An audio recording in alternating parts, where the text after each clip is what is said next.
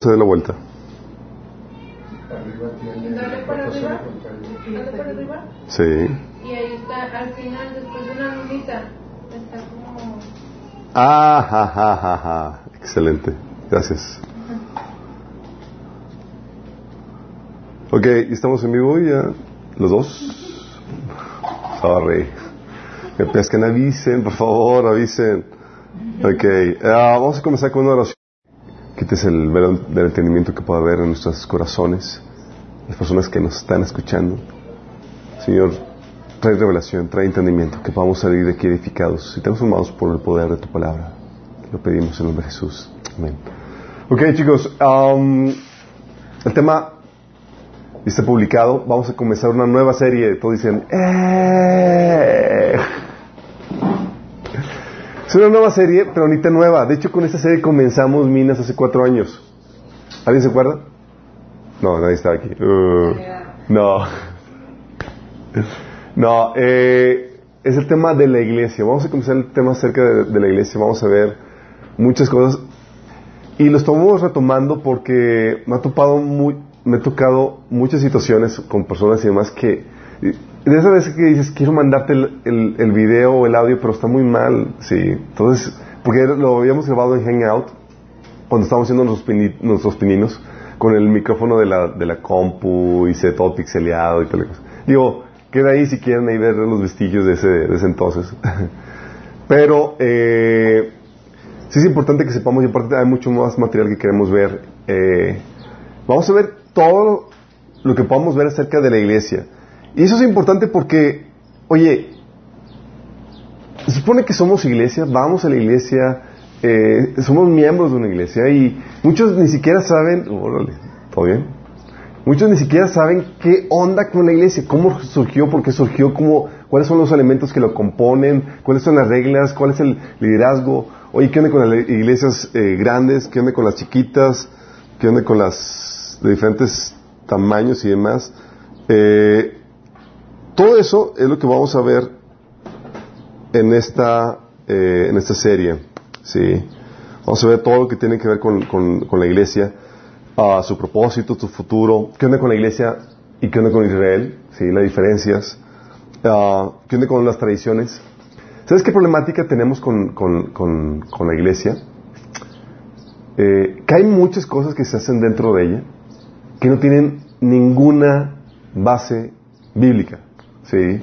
Y salieron porque pues, a alguien se le ocurrió, buena onda, tal vez en su tiempo y en su, en su época tenían una razón de ser, pero quedó ahí plasmado y luego la razón es ¿por qué se hace? ¿O por qué lo siguen haciendo? No, porque siempre se ha hecho sí, la típica respuesta. Y no nos vamos a indagar cuál es la razón de esto. De hecho, no sé si vieron han visto un video que anda circulando en YouTube donde está la, un grupo de personas esperando a un dentista, eh, están en la sala de espera, ¿sí?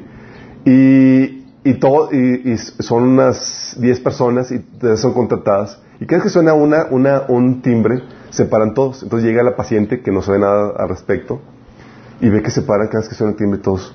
Pues ella, ¿qué onda, no? Y pues ella, para encajar, se empieza a parar igual que ellos. Razón no tenía. ¿Por qué?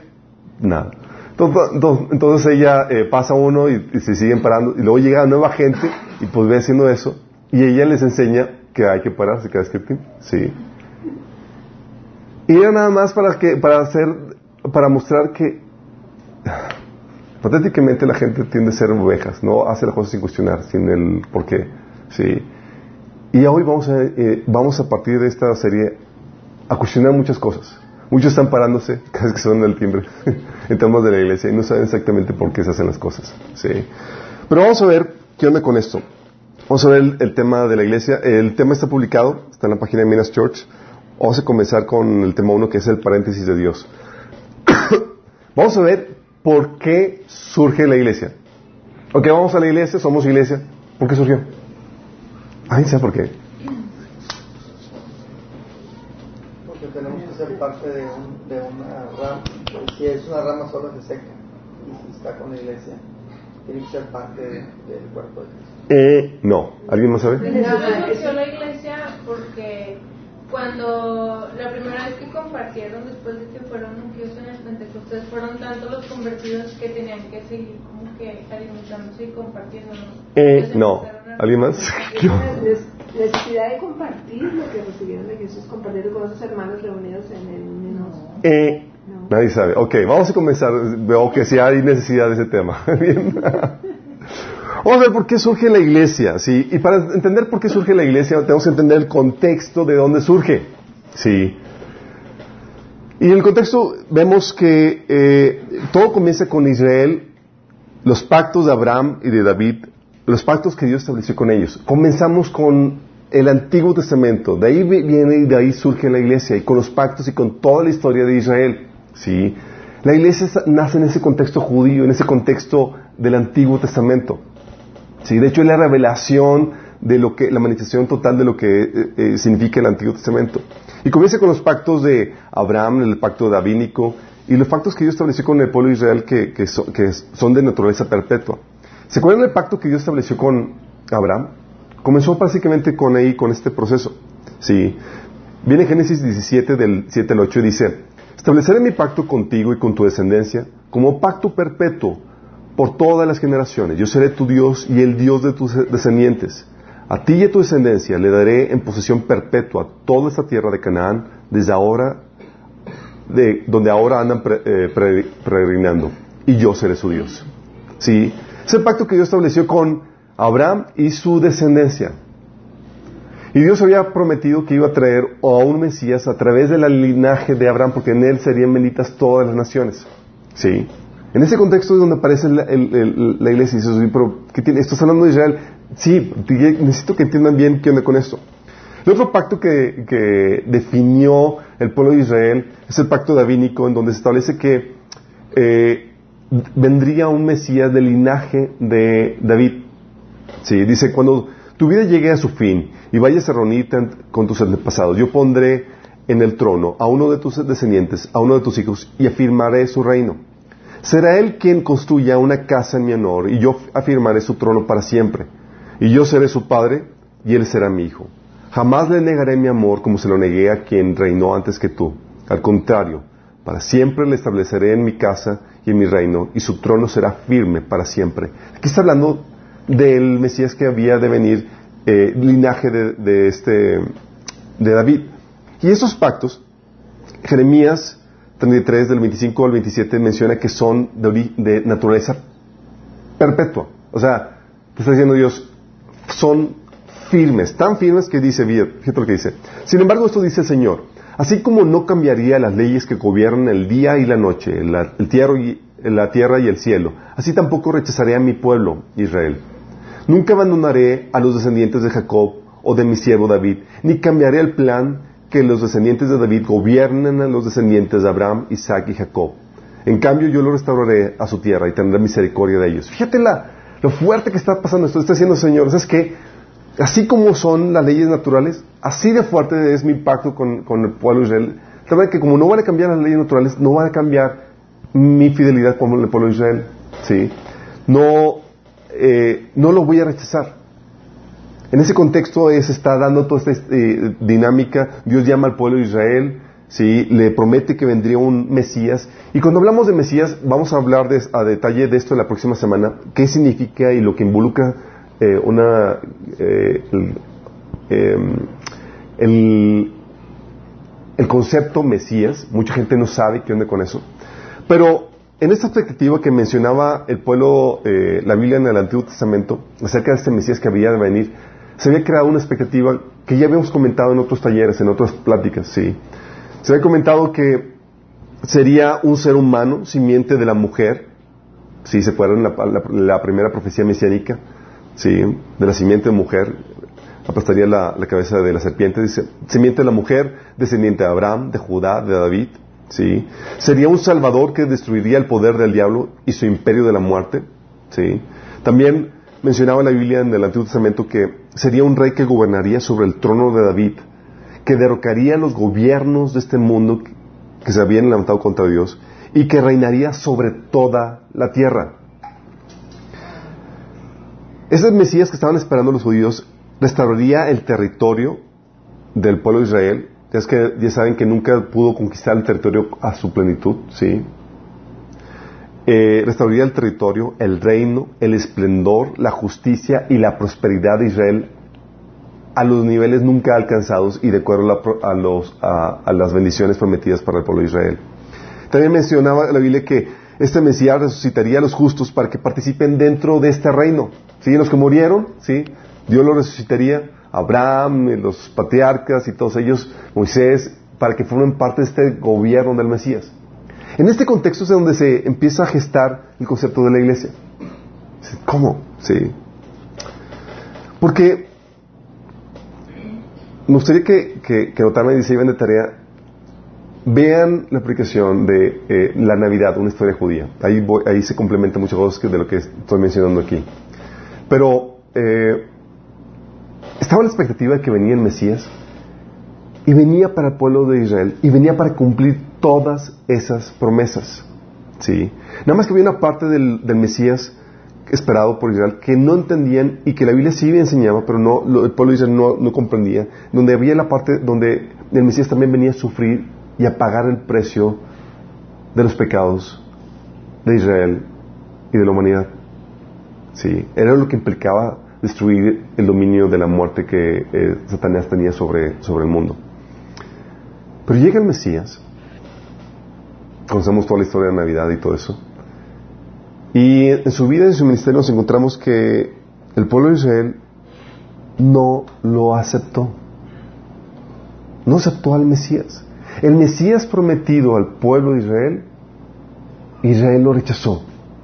Su Salvador, su esperanza de gloria, el que iba a cumplir todas las promesas, el que iba a hacer su, eh, eh, el que iba a levantar su cabeza, el que iba a traer la justicia, la plenitud, la abundancia, el que iba a hacer todo eso que estaba profetizado, el pueblo de Israel lo rechaza. Si lo hubiera aceptado, los no judíos, ¿cómo hubieran podido? Vamos para allá, sí.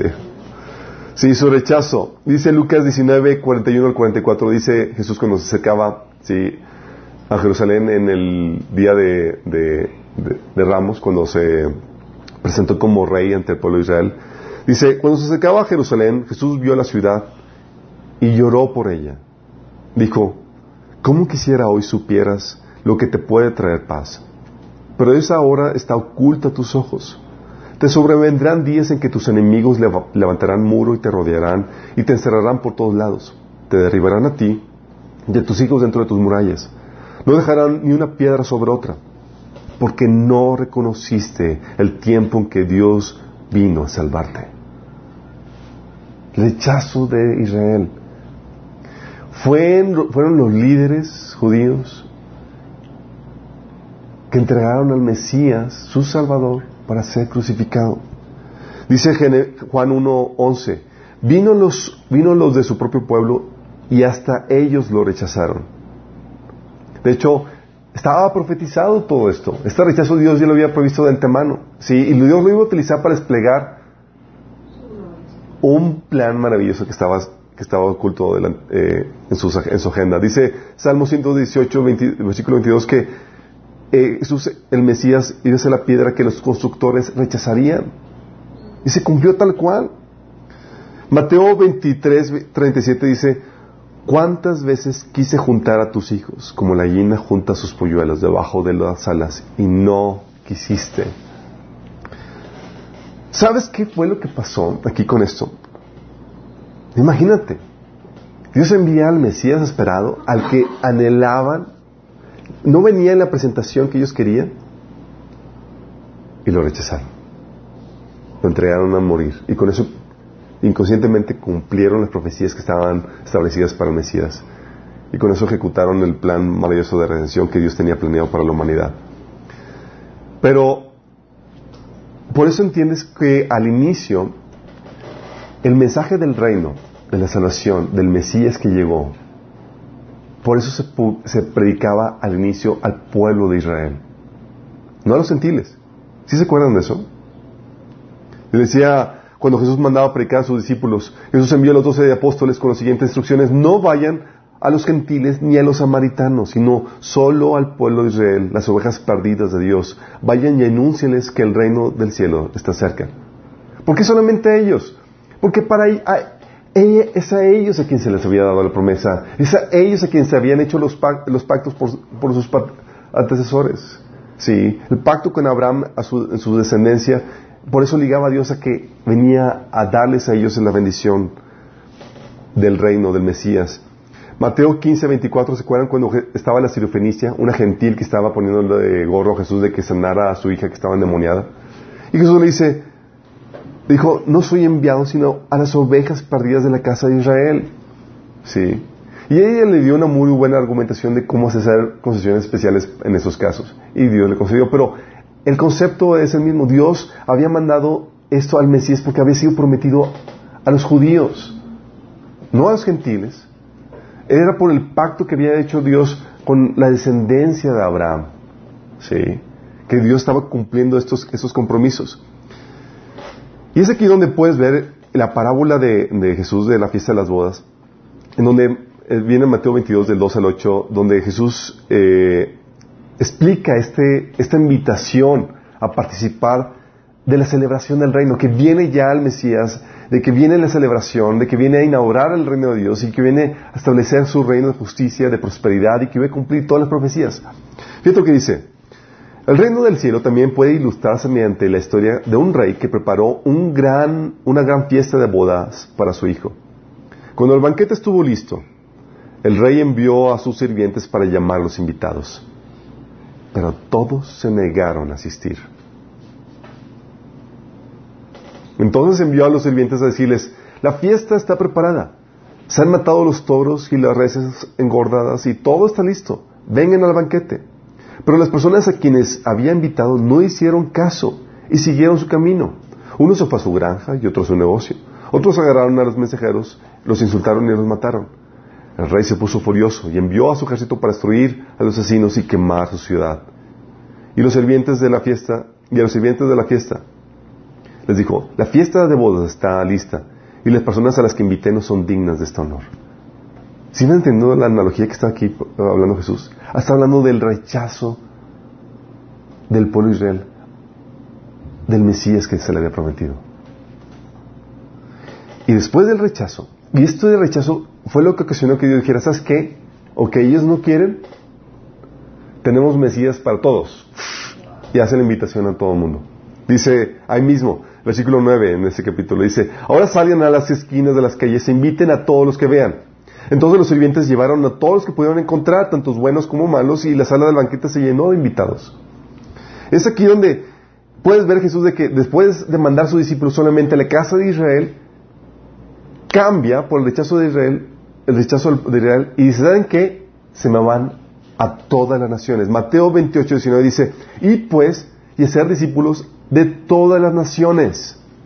¿Ya no judío, Señor? No, de todas las naciones. Y aún les costó al pueblo de Israel, a los cristianos, entender esto, porque al inicio solamente compartían el evangelio. ¿Sabes con quién? Con puros judíos. Tú ves en, en, Hechos capítulo 10, capítulo 11, cómo estaban asombrados de que, de que Dios había dignado salvar a los gentiles cuando Jesús les había dicho eso, vayan y hagan discípulos a todas las naciones, bautizándolos en nombre del Padre, del Hijo y del Espíritu Santo. Esta apertura de la invitación es lo que se enseñaba en esta parábola. ¿Los invitados no quisieron? Ok, abrimos la invitación a todo el mundo. Sí. Por eso dice Mateo 21:43, por tanto digo que el reino de Dios será quitado de vosotros. ¿A quién está diciendo? A los judíos. Y será dado a gente que produzca los frutos de él. Dios dice, ok, no quisieron, reciban el Mesías, no quisieron el reino de Dios a través del Mesías, vamos a abrirlo a otra gente. ¿Está tan fuerte lo, lo, fuerte que es esto? Oye, Albert, pero ya había predestinación de los gentiles antes de Cristo. O sea, en Isaías, o sea, Deuteronomio se menciona. Así es, ya había Algo que me fascina a Dios es que, y debemos todos entender, que para Dios no hay sorpresas. Entonces, aunque no era el, ideal de Dios que Israel rechazara a su Mesías, Dios sabía que lo iba a hacer. Entonces lo aprovechó para desarrollar un plan todavía más majestuoso, que es lo que vamos a ver. ¿Sí? Por eso se menciona, es cierto, se menciona el rechazo del pueblo de Israel eh, a su Mesías en el Antiguo Testamento. Sí, por eso dice, fíjate, en el, Antiguo Testamento, um, dice, eh, Romanos 10 del 19 al 21, volvió a preguntar, entiendo, ¿entendió realmente el pueblo de Israel? O sea, ¿entendió que realmente venió el Mesías? Por supuesto que sí, pues incluso el tiempo, en el tiempo de Moisés, Dios dijo, despertaré sus celos con un pueblo que ni siquiera son una nación. Hablando de que Dios iba a despertar a celos al pueblo de Israel con alguien que ni siquiera es una nación. Dice, eh, provocaré su enojo por medio de gentiles insensatos. Luego Isaías habló audazmente de parte de Dios y dijo, me encontraron personas que no me buscaban, me mostré a los que no preguntaban por mí. Pero con respecto a Israel, Dios dijo, todo el día les abrí mis brazos, pero ellos fueron desobedientes y rebeldes. Hablando de Dios, así diciendo, ven conmigo. Y no, se dieron la vuelta y se marcharon. Entonces dijo, ok, me presento a gente que no me está buscando. Ti y a mí, gentiles. Sí. Por eso dice Romanos 11:15 que el rechazo de Israel hizo que Dios ofreciera la salvación al resto del mundo. Qué grueso Dios, se lo oye. ¿Tú no quieres? Ok. Como dice, eh, tú te lo pierdes, yo me lo ahorro y otros lo disfrutan. Sí. Y Dios lo envió a otras personas. Este envió la, la salvación, el Mesías a otras personas. Dice Hechos 13:46, cuando estaban predicando Pablo y Bernabé, ellos predicaban en las sinagogas, si saben de eso, ¿verdad? llegaban a predicar en las sinagogas. Y Pablo y Bernabé, después de que estaban bien testarudos todos los, los del pueblo de Israel, eh, les dice, a vosotros a la verdad era necesario que se os hablase primero la palabra de Dios. Más puesto que la desecháis y no os juzgáis dignos de la vida eterna, he aquí, nos volvemos a los gentiles. ¿No quieren, chicos? Recibir las bendiciones del Mesías, que trae, viene a traer al reino, la vida eterna. Ok, nos vamos a los gentiles. Mercado, sobra. Sí, pocas palabras. Por eso dice Romanos 11, 12 que los gentiles fueron enriquecidos porque los israelitas rechazaron la oferta de salvación de Dios. Ok, en este contexto nace la iglesia. La iglesia nace como consecuencia, producto del rechazo de Israel a su Mesías. Y la intención de Dios de que, ¿no lo quieres tú? ¿Tenemos Mesías disponible? ¿Alguien quiere Mesías? Sí. Y todos ¿Qué ofrece? Salvación, vida eterna, entrada al reino. Sí. ¿Qué hace Dios? Sí.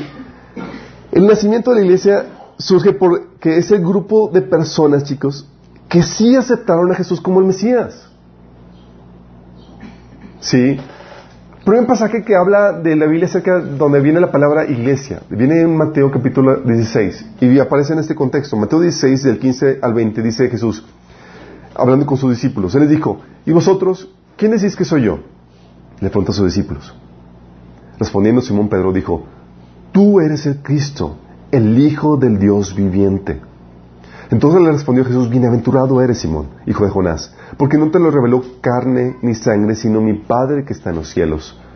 Y yo también te digo que tú eres Pedro, y sobre esta roca edificaré mi iglesia. ¿Qué roca?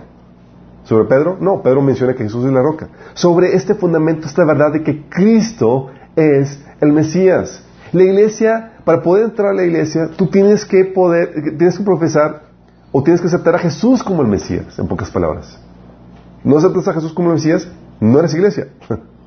¿Vamos entendiendo? Dice, sobre esta roca edificaré mi iglesia y las puertas del Hades no prevalecerán contra ella.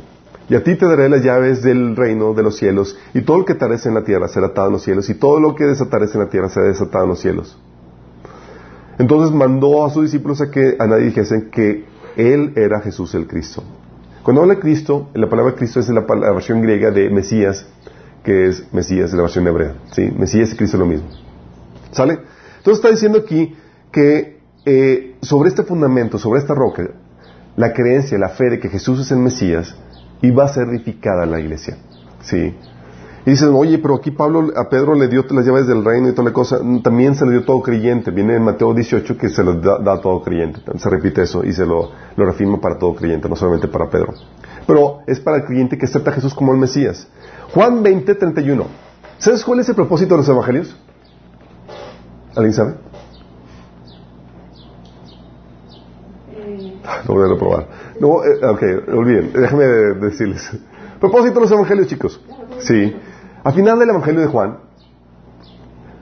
Juan dice, pero estas, estas, estas cosas se escribieron para que ustedes continúen creyendo que Jesús es el Mesías, el Hijo de Dios, y para que al creer en Él tengan vida por el poder de su nombre. ¿Sí estás entendiendo? Los evangelios están diseñados para enseñar a la gente de que Jesús efectivamente es el Mesías y lo acepten como tal. Y al aceptarlo, se convierten en este selecto grupo que sí acepta a Jesús como el Mesías. Porque los judíos no quisieron. ¿Vamos?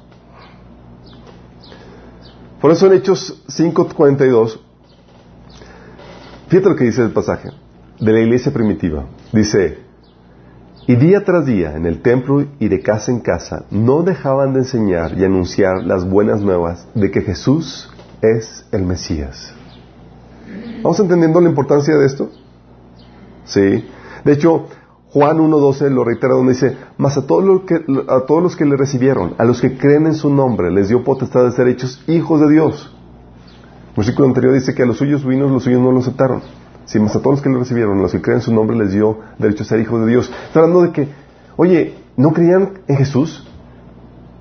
Y déjame decirte con eso de no creer en Jesús, no se refiere a que no creían que existían, pues lo tenían enfrente de ellos. O sea, no pueden decir, oye, no creo que cuando te estoy viendo enfrente, te puedo tocar, te puedo ver. No, no, no se refiere a que si creían o no en Jesús, en la existencia de Jesús. No, se refiere a si creían o no que Jesús era el Mesías. Y si lo aceptabas como tal, aquí dice la Biblia, que tú recibías la potestad de ser hecho hijo de Dios, porque aceptaste al Mesías, a Jesús como el Mesías. Juan 8:24 dice, por eso os dije que morirán en sus pecados, porque menos que crean que yo soy quien afirmo ser, morirán en sus pecados. Tan fuerte es esto, dice Jesús, si no creen que yo soy quien digo ser, ¿quién afirmaba ser? ¿Quién afirmaba Jesús que, que era? El Mesías. Si no crees esto, en tus pecados vas a morir. Así de fuerte es esto. ¿Sí? Por eso la Biblia menciona que es, como dice Jesús, la creencia de que Jesús es el Mesías, es el fundamento de la iglesia. Salud. Sí. ¿Se acuerdan cuando Felipe le, predicó al eunuco? Sí. Y el eunuco dice, oye, aquí hay agua para que yo me bautice. Fíjate lo que dice. Yendo porque mí no llegó a cierta agua y dijo al eunuco, aquí hay agua. ¿Qué impide que yo sea bautizado? Y Felipe dijo, si crees de todo corazón, bien puedes. Y respondiendo dijo, creo que Jesucristo es el Hijo de Dios. Era la declaración de fe. ¿Sí? Por eso cuando dice Romanos que si confiesas con tu boca que Jesús es el Señor, el Señor es un término del Mesías. Tú serás salvo. ¿Por qué? Porque estamos en un contexto donde el Mesías venía a dar toda esta bendición y lo único que tenían que hacer era aceptarlo como tal. ¿Suena sencillo? Ahora entiendes por qué basta con serte cristiano, con el profesar o el aceptar a Jesús como tu Señor, como el Mesías, como Salvador. Es lo único que necesitas para entrar a formar parte de la iglesia.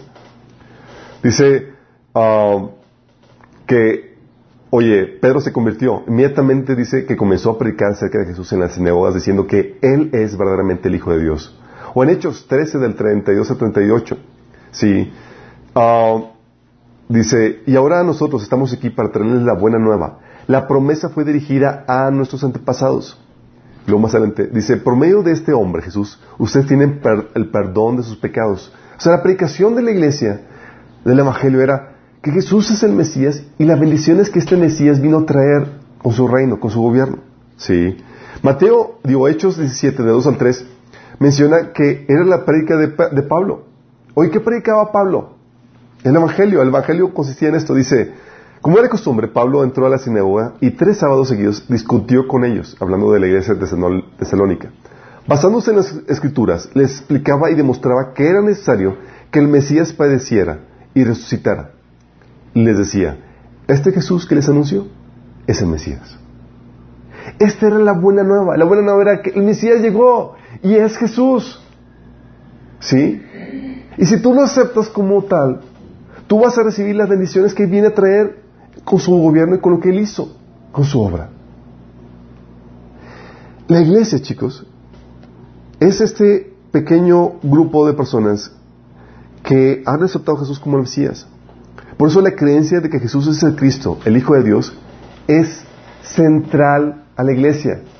Oye, creo que la, es que tal iglesia cree que Jesús nada más es un maestro. No es iglesia. Oye, creo que nada más es un profeta. No es iglesia. Sí.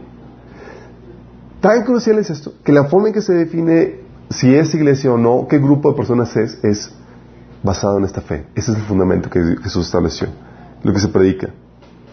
Y este nuevo grupo, como bien decía Emily, se menciona, era un secreto para el pueblo de Israel.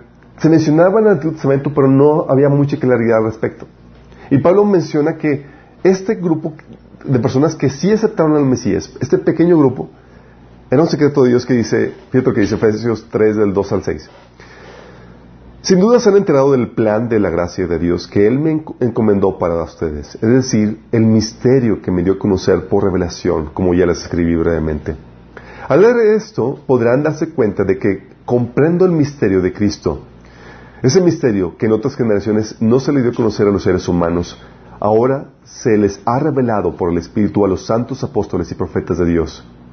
Es decir, que los gentiles son junto con Israel beneficiarios de la misma herencia, miembros de un mismo cuerpo y participantes igualmente de la promesa en Cristo mediante el Evangelio.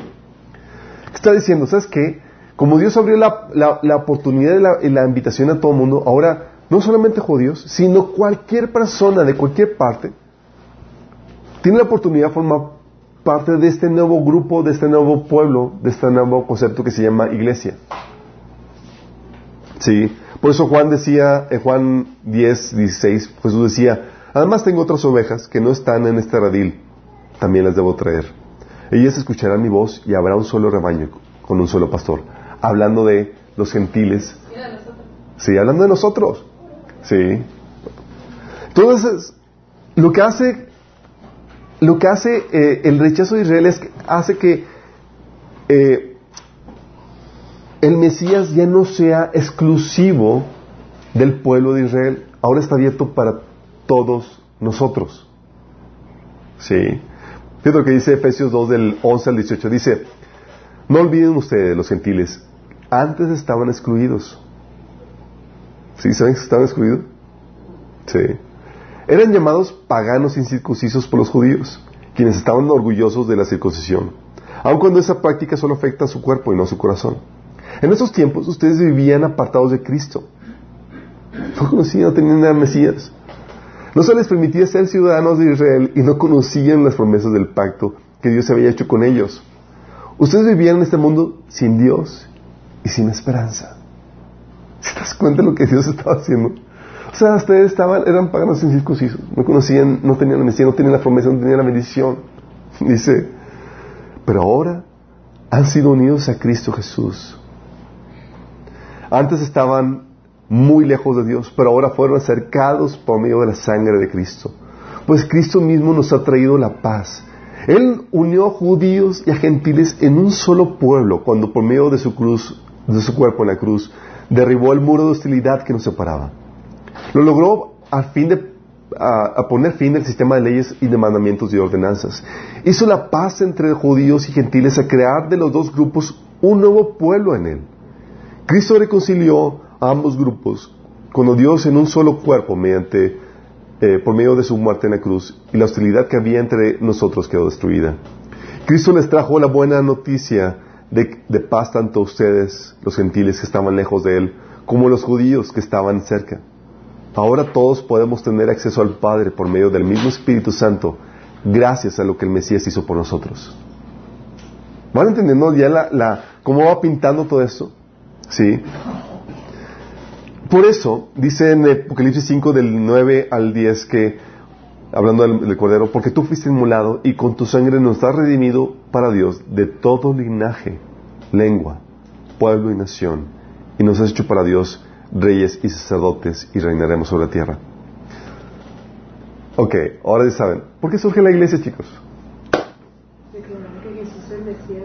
surge gracias a que el pueblo de Israel rechazó al Mesías.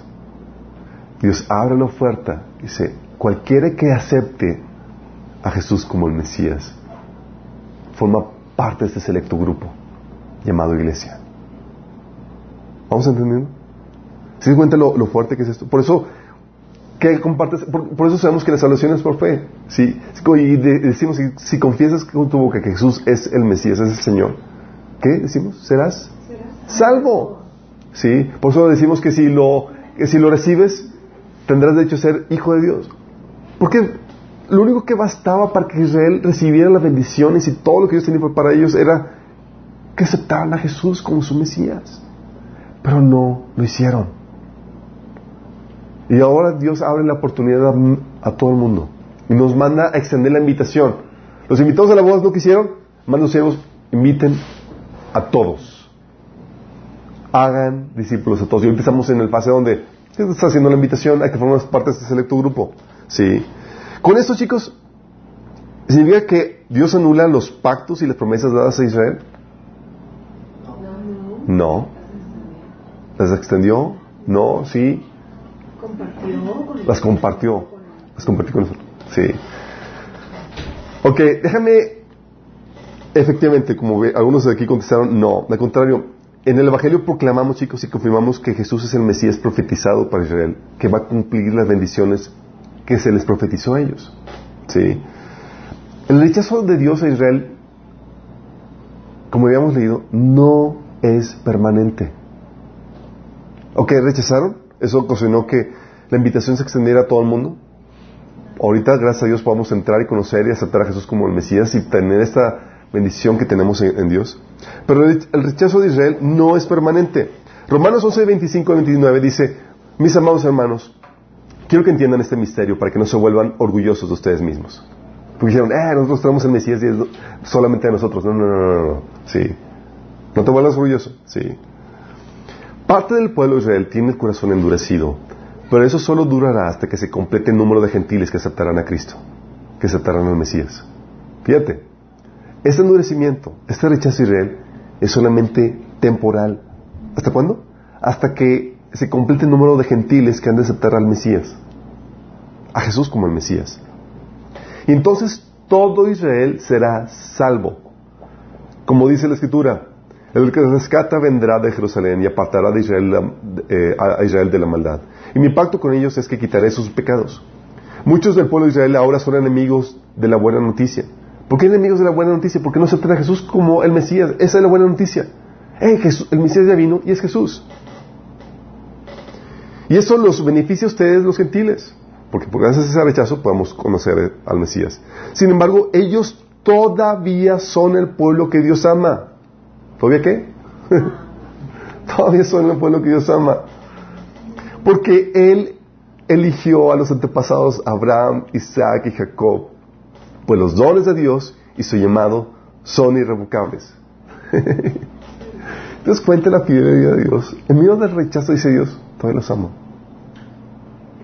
Qué, qué alivio, ¿no? Supuesto, también contigo. A veces somos así, y lo, Señor, ¿cómo, cómo no? No empiezas a decir, ah, todavía me ama. Sí. Dice, eso, eh, lo reitera en Jeremías capítulo 31. Capítulo 30 de Jeremías habla del periodo de la gran tribulación que el pueblo de Israel va a pasar. Y el, pueblo, el periodo de la gran tribulación está diseñado para llevar a Israel entre la espada y la pared, un tiempo de tal angustia que va a ocasionar que volteen a Jesús y lo acepten como su Mesías. Pero fíjate cómo ¿Han escuchado el famoso versículo, con amor eterno te he amado? ¿A quién le dice eso? A Israel. A Israel. Sí, pero fíjate en el contexto. En el contexto es, después del rechazo de haber Dios castigado a Israel, después de que haber rechazado al Mesías, dice, con amor eterno te he amado. Fíjate lo que dice. Viene en Jeremías 31. Dice, en ese día, dice Señor, después, en ese periodo de la tribulación, ser el Dios, ya cuando haya sacado a Israel de, de la tribulación, dice, seré el Dios de todas las familias de Israel y ellos serán mi pueblo. Esto dice, dice el Señor. Los que sobrevivan a la destrucción venidera encontrarán bendiciones aún en las tierras áridas, porque el pueblo de Israel le daré descanso. Hace tiempo el Señor le dijo a Israel, yo te he amado, pueblo mío, con un amor eterno. Con amor inagotable te acerqué a mí. Yo te reedificaré, mi Virgen Israel. Volverás a ser feliz y con alegría y con alegría danzarás con las panderetas. De nuevo plantarás tus viñedos sobre las tierras de Samaria y ahí comerás de tus propios huertos. Llegarás, llegará el día cuando los, centinelas gritarán desde la zona montañosa de Efraín, vengan, subamos a Jerusalén a adorar al Señor nuestro Dios. Ahora esto dice el Señor, canten con alegría por Israel, griten por la mejor de las naciones, griten de alabanza y alegría, salva a tu pueblo, oh Señor, el remanente de Israel.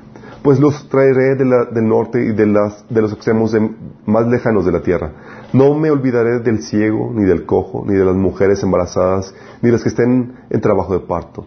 Volverá un enorme grupo, pues sus rostros correrán lágrimas de alegría, y con mucho cuidado los guiaré a casa Caminarán junto a arroyos quietos y por caminos llenos donde no tropezarán. Pues soy el Padre de Israel y Efraín es mi hijo mayor. Ustedes, naciones del mundo, escuchen este mensaje del Señor. Proclámenlo en las costas lejanas. El Señor que dispersó a su pueblo lo reunirá y lo cuidará como hace un pastor con su rebaño. Pues el Señor ha rescatado a Israel de manos más fuertes. Vendrá a su tierra y entonarán canciones de alegría en las alturas de Jerusalén. Estarán radiantes debido a los buenos regalos del Señor abundancia de grano, vino nuevo y aceite de oliva, y los rebaños y las manadas saludables. Su vida será como un jardín bien regado y, desaparecerán todas las tristezas.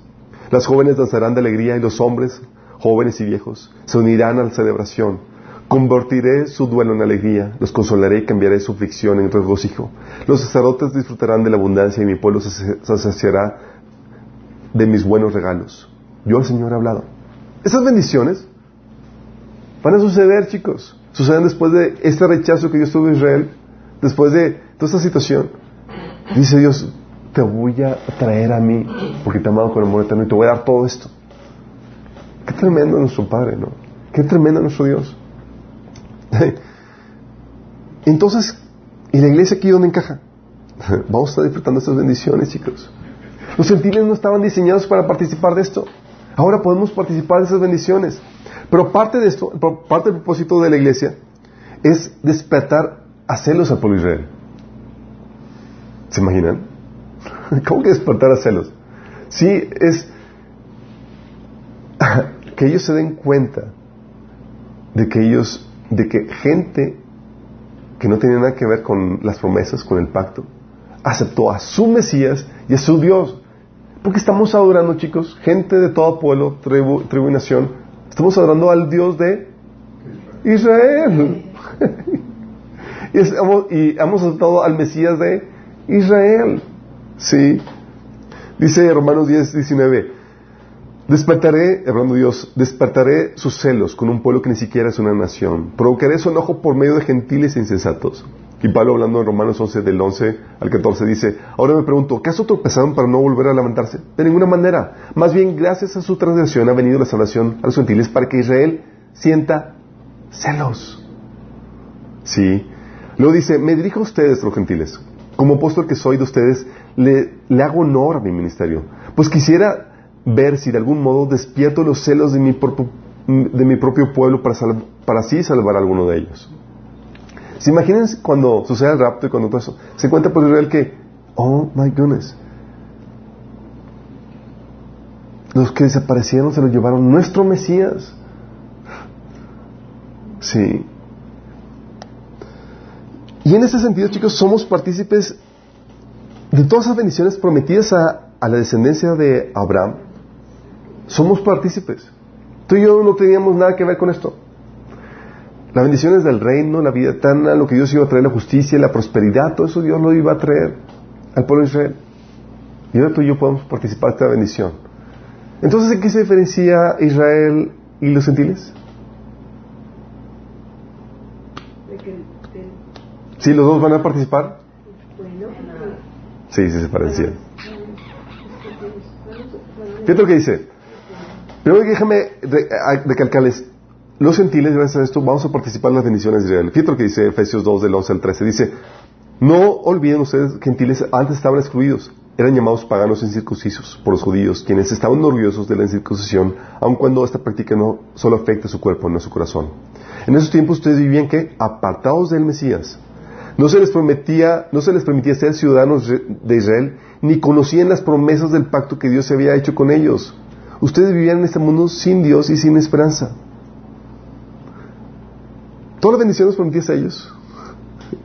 No, no formaban parte de nada de esto. Sí, pero ahora sí que están en Cristo. Dice, pero ahora han sido unidos a Cristo Jesús. Antes estaban muy lejos de Dios, pero ahora fueron acercados por medio de la sangre de Jesús. Romanos 11, 17 dice, algunas ramas del árbol de Abraham, algunos del pueblo de Israel, han sido arrancadas y ustedes, los gentiles, que eran ramas de un olivo silvestre, fueron injertados. Así que ahora ustedes también reciben la bendición que Dios prometió a Abraham y a sus hijos. ¿Qué diciendo, entonces que todas esas promesas que dieran por Israel, ahora tú también puedes participar de ellos. No significa que ellos ya no van a participar, ya tienes tu parte de en su bendición. Sí, como vimos, no es que Dios los haya rechazado por completo, simplemente te injertó a ti y ellos van a volver a ser reinjertados. Sí. Dice Gálatas 3 del 26 al 29, todos ustedes son hijos de Dios mediante la fe en Cristo Jesús. Sí. Porque todos los que han sido bautizados en el Mesías se han revestido de Él. Ya no hay judío, ni griego, esclavo, ni libre, hombre, ni mujer, sino que todos ustedes son, un solo, son uno solo en Cristo Jesús. Y si ustedes pertenecen a Cristo, ¿qué? Son la descendencia de Abraham y herederos según la promesa. Todos tú ves en el Antiguo Testamento las promesas de bendición, de prosperidad de todo eso, son para nosotros también. Gracias a todo esto. Dice, y eso es importante chicos porque quiero que entiendan la naturaleza y le reitero la naturaleza de lo que venía a ser el Mesías. El Mesías venía a traer las bendiciones prometidas a Israel, el reino, el esplendor, la vida eterna, eh, la gloria, ¿sí? el perdón de pecados y demás. La única problemática también con esto es que no iba a haber lugar para ningún otro tipo de gobierno, porque el gobierno del Mesías iba a gobernar sobre, sobre toda la tierra. Y dice la Biblia que el Mesías iba a quitar de su reino a quién? A todos los que pecan y hacen pecado. Pocas palabras. Exactamente, no iba a haber lugar para todo. Dice, el Hijo del Hombre enviará a sus ángeles y arrancará de su reino a todos los que pecan y hacen pecar. Entonces como que Señor, aquí es México, aquí tu reino no, no, no, también va a gobernar sobre toda la tierra. Era parte de lo que venía a ser el Mesías.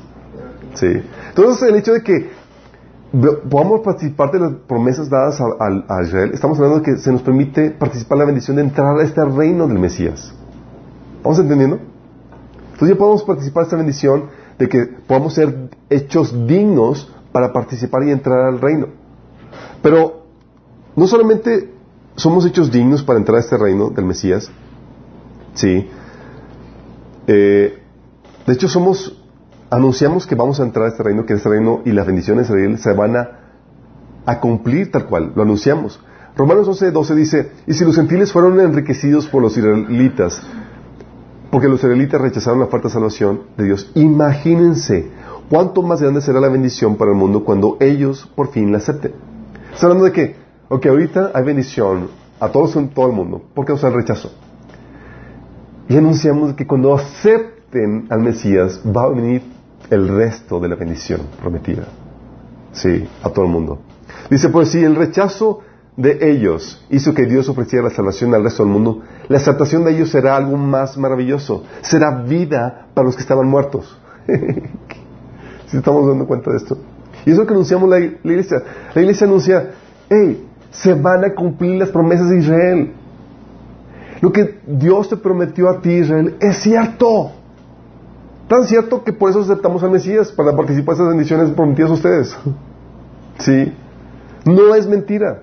Su Mesías es real y es Cristo. Lo va a cumplir. ¿Cuándo? Cuando lo acepten por completo todos ustedes como nación.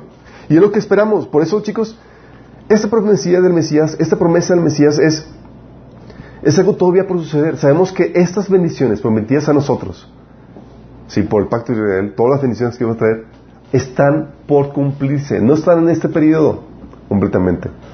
Porque si como dice Pablo, si si lo que esperamos fueran solamente para esta vida, seríamos, seríamos los más miserables de todos. ¿Sí? Pero no es para esta vida, es para la siguiente fase, donde Dios va a establecer su reino en toda su gloria, todo su esplendor, con todas las bendiciones prometidas. Por eso dice Romanos 5.2, así que nos regocijamos en la esperanza de alcanzar la gloria de Dios, la gloria prometida que Dios nos da. Romanos 5 del 2 al 5 dice, debido a nuestra fe, Cristo nos hizo entrar en este lugar de privilegio inmerecido en el cual ahora pertenecemos y esperamos con confianza y alegría participar de la gloria de Dios. Cuando habla de la participar de la, de la gloria de Dios, hablando de estas bendiciones que van a venir. ¿Sí? Dice, también nos alegramos al enfrentar pruebas y dificultades porque sabemos que nos ayudan a desarrollar resistencia. Y la resistencia desarrolla firmeza de carácter y el carácter fortalece nuestra esperanza segura de salvación. Y esa esperanza no acabará en desilusión. ¿Por qué? Porque ahorita hemos sido salvados a esperanza, chicos. Se nos dio una promesa de que vamos a participar de esas bendiciones. Por eso aceptamos al Mesías. Y todavía no recibimos todas esas bendiciones. Pero van a venir. Y por eso les anunciamos. Y por eso les esperamos. Como dice Romanos 8, 23 al 29. Y los creyentes también gemimos, aunque tenemos el Espíritu Santo en nosotros como una muestra anticipada de la gloria futura, porque anhelamos que nuestro cuerpo sea liberado del pecado y del sufrimiento.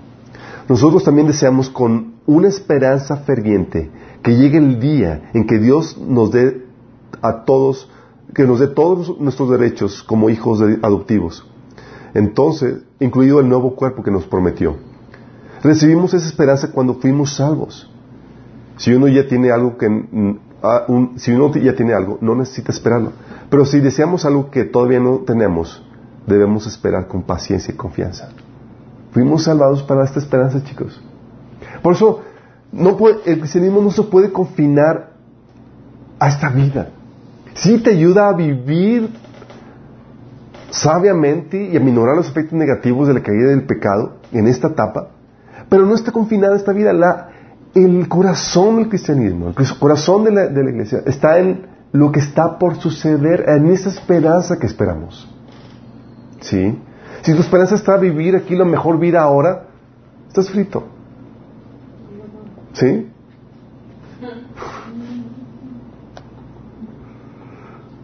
Entonces, ¿cuál es la diferencia entre la iglesia y el pueblo Israel si los dos van a participar de estas bendiciones? ¿Hay un mérito que seamos los primeros en aceptar a Jesús como el Mesías? Digo, al, al final de cuentas el pueblo Israel lo va a aceptar también. No hay ningún mérito, ok. ¿Alguno de aquí difiere? Tenemos el mismo mérito. Misericordia del Señor somos iguales. Ok, entonces tenemos mismo mérito, no mérito. ¿Qué opinan? ¿Allá al fondo? Pero son- por ejemplo en, en el milenio sí nos vamos a diferenciar, ¿no? Ok. Esta es la ventaja que tenemos como iglesia, chicos. Los vamos a participar en las bendiciones prometidas al pueblo Israel. ¿Cierto? Ok. Sí, fuimos encartados en toda la promesa de bendición que se le había dado al pueblo Israel, la del Mesías o su reino, lo que Dios iba a traer, el esplendor y todo eso. Ok. Pero por ser los primeros, los primeros en aceptar a Jesús como el Mesías, tenemos privilegios especiales.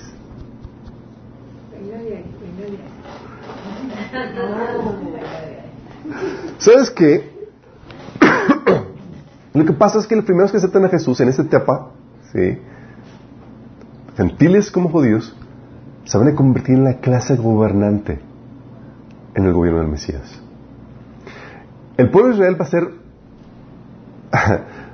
va a ser afectado en el sentido que va a recibir todas las bendiciones, prosperidad, paz, justicia, eh, todo lo que Dios va, todo lo que va a traer el gobierno del Mesías. Porque creen, la iglesia, los primeros que aceptaron a Jesús como el Mesías, van a ser la clase gobernante que juntamente con Jesús van a traer todas las bendiciones.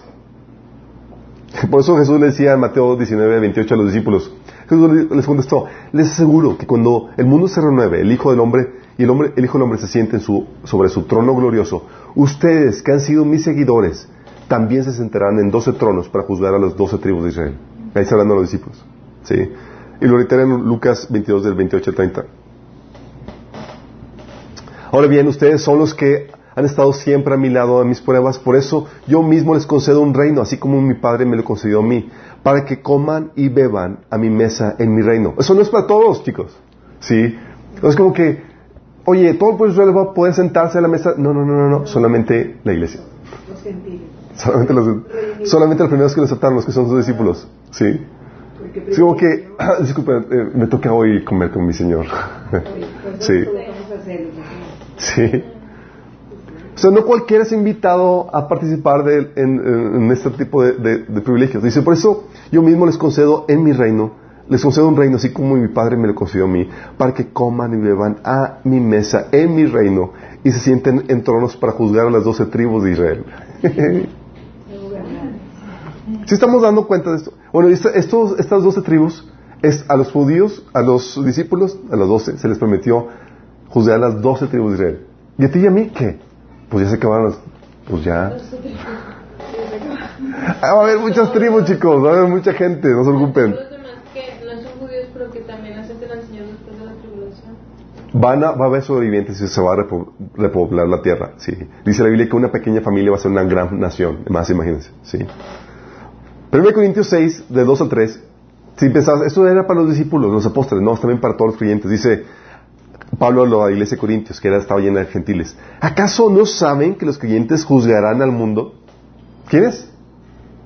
Los creyentes. ¿Quiénes son los creyentes? Los que creyeron que Jesús es el Mesías. Los primeros en aceptar al Mesías van a ser la clase gobernante. Dice, y si ustedes han de juzgar al mundo, ¿cómo no van a ser capaces de juzgar cosas- casos insignificantes? ¿No saben aún? ¿No saben que aún a los ángeles juzgaremos? ¿Cuánto malos son toda esta vida? Imagínense. Tal punto vamos a que vamos a juzgar a los ángeles. Van a tener que darnos cuentas. ¿Se dan cuenta de esto? Por eso dice, cosa que ojo no vio, ni oído oyó, ni ha subido al corazón del hombre, en la mente del hombre, son las que Dios tiene preparados para los que nos aman. Sí, para los que les aman. A los creyentes no, no mediocres, o sea, los que se Vamos a ver todos los detalles. Eso ya lo vimos en las, las tres sesiones pasadas, sí. ¿Cómo asegurar tus recompensas? Los de la bendición 1, 2 y 3. Ok. Por eso dice Pablo en 2 Timoteo 2, 12 a su, a su pupilo, dice, si sufrimos con él, también reinaremos con él. Sí. Apocalipsis 2, del 26 al 28, le promesa a Jesús a, la- a- a la- a las iglesias. Dice, a todos los que salgan vencedores y me obedezcan hasta el final, les daré autoridad sobre todas las naciones. Ok, los discípulos deseamos que ya se ha repartido el, el pie, ¿sale? Ok, chin, ya, porque ya no me toca a mí. Pero va a haber un montón de naciones, chicos. Y diferentes rangos, así como que tal municipio, tal nación, tal, sí. Dice, les daré autoridad sobre todas las naciones, gobernarán las naciones con vara de hierro y las harán pedazos como si fueran ollas de barro. Es decir, ay de ti si no me haces caso, chiquito, vas a ver. Si te das cuenta el nivel de poder y autoridad que vas a tener. ¿Estamos entendiendo? Esto Israel no lo va a tener. Va a ser beneficiado de estas bendiciones, de este gobierno justo, de esta prosperidad. Pero tú y yo tenemos la ventaja de participar de esto por ser iglesia. Porque fuimos los primeros en aceptar al Mesías, a Jesús como el Mesías. Dice, versículo 28, tendrán la misma autoridad que yo recibí de mi Padre. Oh, son palabras mayores. ¿Qué, ¿Se acuerdan lo que Jesús dijo cuando está en Mateo 28? Dice, toda autoridad que me es dada, ¿en dónde? En el cielo Y en la tierra.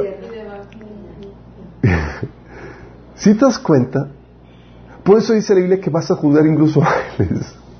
Porque no solamente te ha sido dada autoridad aquí en la tierra, sino que el nivel de autoridad que vas a tener va a trascender esa tierra para también la autoridad en el cielo. ¿Estamos conscientes de esto?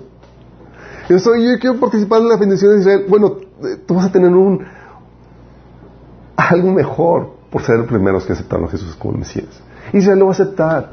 Va a entrar al, al reino, va a recibir el Mesías, va a convertir toda la cosa, pero tú y yo tenemos este privilegio exclusivo por ser iglesia. Gracias a que Israel rechazó su Mesías. Sí. Luego Jesús lo reitera, Apocalipsis 3:21 dice, todos los que salgan vencedores se sentarán conmigo en mi trono, tal como yo salí vencedor y me senté con mi trono, eh, con mi Padre en su trono. ¿Dónde está sentado Jesús ahorita? A la diestra del Padre. ¿Te imaginas sentado así con Jesús, ofrendando y tú ahí al lado en los tronos? No sé ustedes, chicos, pero tal gloria, tal esplendor, no me cabe en la cabeza. Sí. Yo solamente sé que va a estar, que nada en este mundo se compara con esto. Por eso Apocalipsis 5, 10 dice, y nos has hecho para nuestro Dios, reyes y sacerdotes, y reinaremos sobre la tierra. Sí. Y esto va a ser lo permanente, chicos. Por eso, quiero que entiendas, el cristianismo trata esto. Por eso es tan fácil entrar a la iglesia. Lo único que necesitas es aceptar a Jesús como el Mesías. Oye, ¿crees que Jesús existió? Bien, sí, es un personaje histórico. Pero todos aceptan a Jesús como el Cristo, como el Mesías. Pero si tú lo aceptas, con solo hecho de aceptarlo, vas a recibir las bendiciones que estaban destinadas a Israel. Tú vas a poder participar de ellas. Y por ser de los primeros, a un nivel mayor. Sí. Esta, estas bendiciones, chicos, es, es padrísimo porque sabemos que en la Biblia se menciona, en el Testamento, se enseñaba al pueblo Israel que el Mesías iba a traer la salvación a Israel, iba a actuar a los enemigos de Dios, a establecer su reino, a establecer la, justicia, la paz, la prosperidad al pueblo Israel. Y pero tú lees los pasajes, de hecho ahí tengo las citas que se los puse, y tú das cuenta que el secreto de Dios era que el Mesías no lo hacía solo. El Mesías no lo hacía solo. ¿Quién viene a rescatar a Israel? Viene Jesús en el caballo con, con la iglesia que sí. Y viene en varios pasajes donde Jesús, donde dice que eh, es, su iglesia la que está peleando para defender a Israel, es su iglesia la que gobierna para establecer, para establecer la justicia y la paz.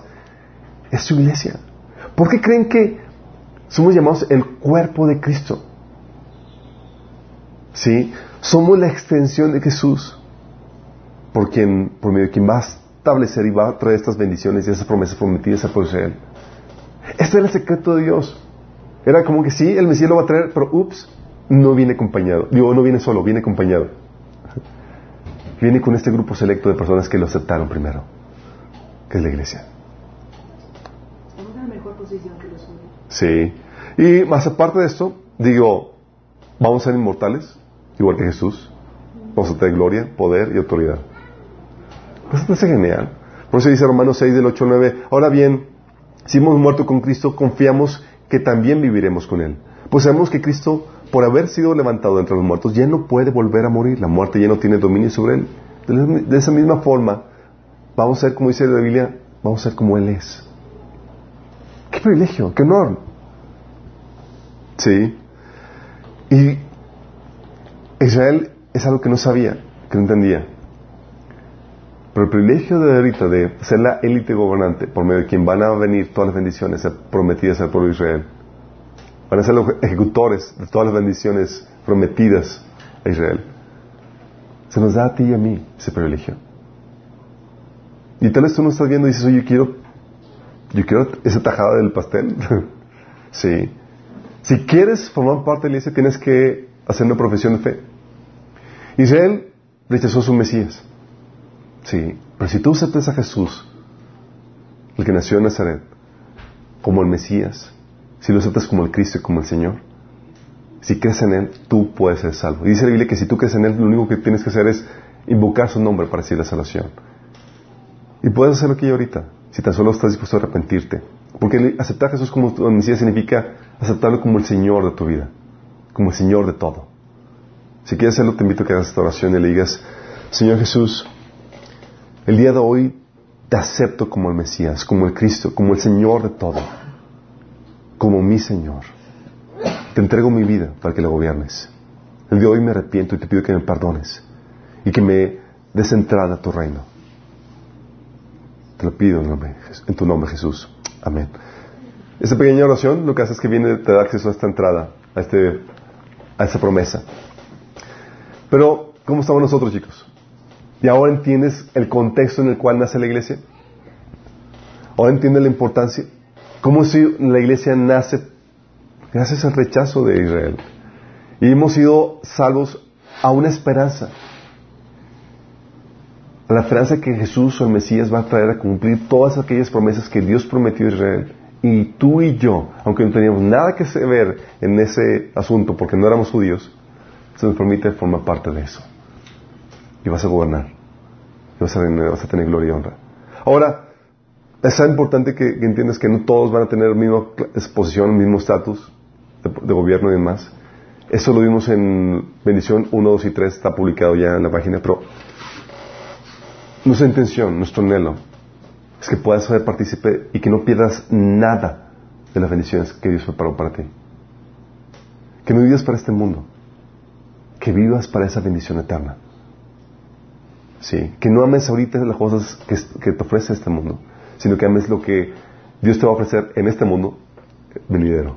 Sí, porque, como dice la Biblia, cosas que ojo no vio, ni oído yo, son las que he preparado para los que le aman.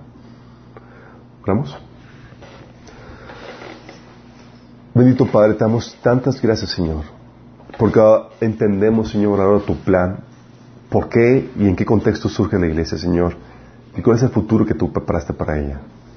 Gracias, Padre, porque no teníamos vela en el entierro, Señor, no teníamos nada que ver, Señor, como gentiles paganos, Señor.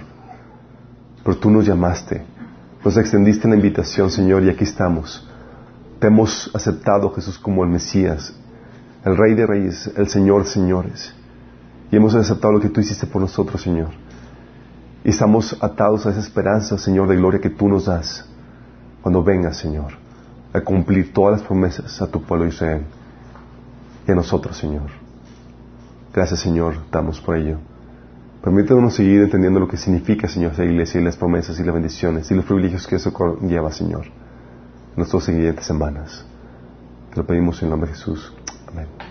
Los que nos sintonizan, nos vemos el próximo domingo mismo, ahora mismo canal.